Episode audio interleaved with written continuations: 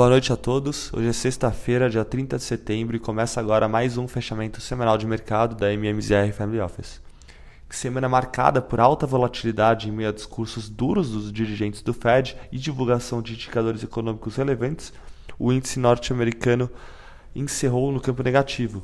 O S&P 500 encerrou a semana com queda acumulada de 2,91%, encerrando o mês em forte queda de 9,34%.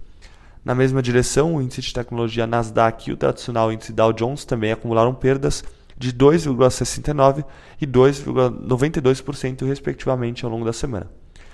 De indicadores econômicos, na terça-feira foi divulgado o índice que mede preços de casas em 20 grandes cidades dos Estados Unidos, que demonstrou queda pela primeira vez em 10 anos nos preços. Os preços caíram 0,44% no mês de julho, mas ainda registrou alta de 15,8% na comparação anual. A agenda também foi agitada na quinta-feira com a leitura final do PIB dos Estados Unidos e pedidos de seguro-desemprego. Conforme a previsão, a economia norte-americana apresentou contração de 0,6% no segundo trimestre desse ano, confirmando a entrada na recessão técnica, seguindo da contração de 1,6% no primeiro trimestre.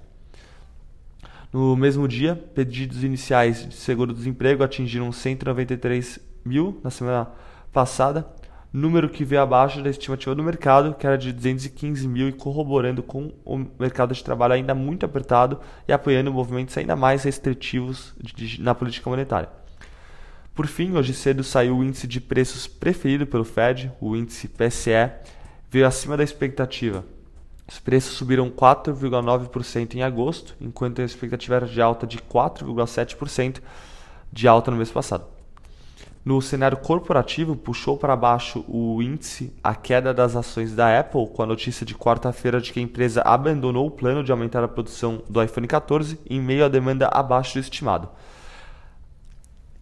Em relação ainda das empresas, a empresa de transporte Lyft anunciou congelamento nas contratações até o final do ano devido a preocupações com a saúde da economia do país. No mercado europeu, os mercados iniciaram a semana de maneira turbulenta, ainda refletindo os riscos inflacionários com o anúncio de sexta-feira da semana passada da primeira-ministra Liz Truss de política fiscal expansionista via corte de impostos e aumentos de gasto que deve superar 150 bilhões de libras em dois anos. Os participantes de mercado não perdoaram, o que fez com que a libra atingisse o menor patamar frente ao dólar na história, encerrando a terça-feira a 1 dólar e 7 centavos, antes de recuperar para 1 dólar e 2 centavos nos pregões seguintes.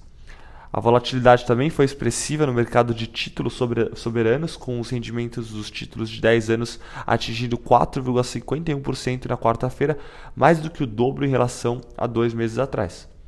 A inversão ocorreu no mesmo dia com o anúncio do Bank of England em comprar títulos de longo prazo a fim de estabilizar o preço dos ativos. De dados econômicos, tivemos hoje a divulgação da inflação do, ao consumidor na zona do euro, que veio acima do esperado. Os preços aumentaram 10% na comparação anual em setembro, acima de alta de 9,7% estimado.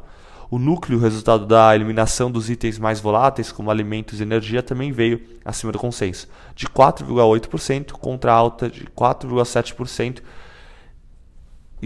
é, esperado e corroborando a necessidade do BCE em seguir aumentando os juros mesmo em meio a um cenário econômico desafiador.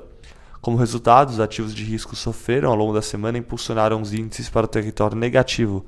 O FTSE de Londres caiu 1,78% na semana, o DAX da Alemanha caiu 1,38% e o Eurostox caiu 0,91%.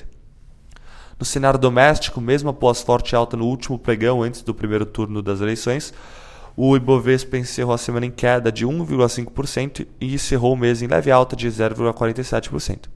Na terça-feira foi divulgado o IPCA 15 de setembro, demonstrando um alívio nos preços dos bens ao consumidor, enquanto a expectativa do mercado era para queda de 0,2%, a leitura foi de, 0, foi de, foi de menos 0,37%.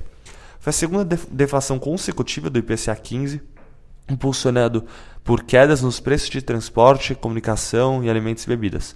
Na comparação anual, o indicador mostrou alta de 7,96% contra a estimativa de 8,14%. Na quinta-feira tivemos a divulgação de dados de geração de emprego em agosto. Foram geradas 278.600 empregos formais no mês, acima da estimativa de 268.700. Com isso, a taxa de desemprego caiu de 9,1% para 8,9%, em linha com a previsão do mercado.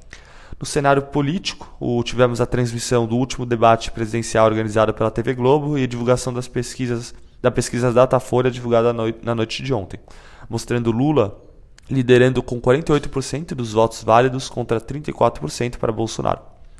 Em relação à política monetária, na terça-feira foi divulgada a alta do Copom, com manutenção do tom duro pelo Banco Central, a fim de conter as expectativas de corte no primeiro, no primeiro semestre.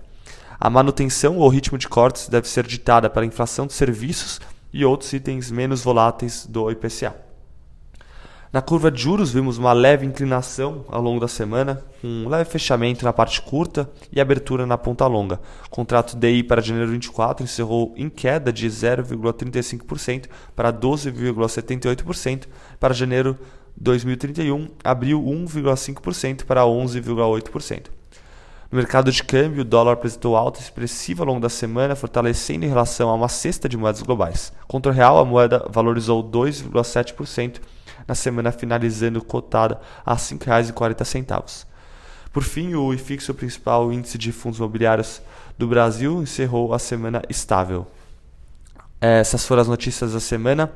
Desejo um ótimo fim de semana a todos. Até a próxima.